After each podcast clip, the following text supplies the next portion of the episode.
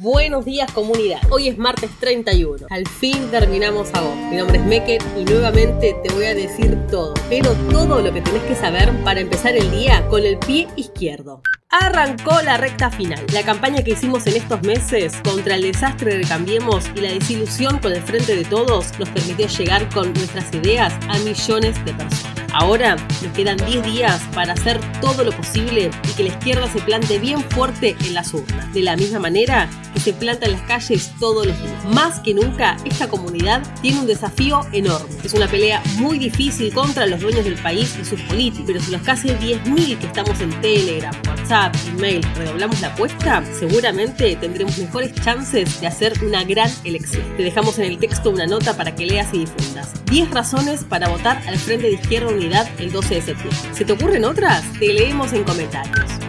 Estas últimas semanas parece que van a estar llenas de polémicas al nivel de los candidatos que se presentan en las otras listas. Ayer, el debate fue porque Tolosa Paz, del Frente de Todos, dijo que en el peronismo se garcha y por eso el pueblo es feliz. Que alguien le diga que su gobierno le destina a la educación sexual integral 3 pesos con 50. Pero ojo, que salió a contestarle Vidal diciendo que a los jóvenes hay que dejarlos que discutan su sexualidad mientras se les garantiza trabajo digno y educación de calidad. ¡Buah! Te lo dice ahora la que ajustaba la educación pública y le pegaba las obreras de PepsiCo.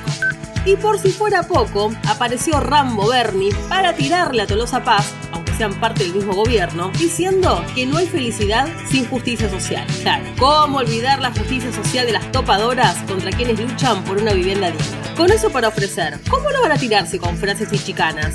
En Neuquén, la pelea por el agua y por el medio ambiente es importantísima, en medio del fracking y el extractivismo, que son la marca registrada de gobiernos provinciales y del nacional también. Ayer, la juventud del PTS y del FIT-U estuvo en el río Limay planteando construir una tercera fuerza para pelear por otro futuro. Y ya que hablamos de medio ambiente, tenemos un alto plan para hoy. Miriam Breckman y Guillermo Folguera van a discutir sobre la ley de humedales y el acuerdo porcino con China a las 20 en el Instagram de la Rusa.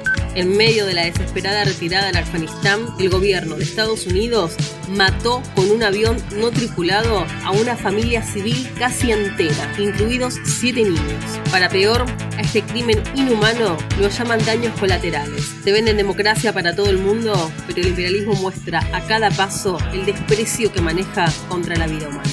Cerramos esta entrega con dos buenas. La atleta Janina Martínez y el nadador Pipo Carlo Magno ganaron doble medalla de bronce y de plata para la delegación argentina de los Juegos Paralímpicos de Tokio 2020. Eso es todo por hoy comunidad, hasta mañana. No te olvides que... A la derecha, cambias hacia la izquierda,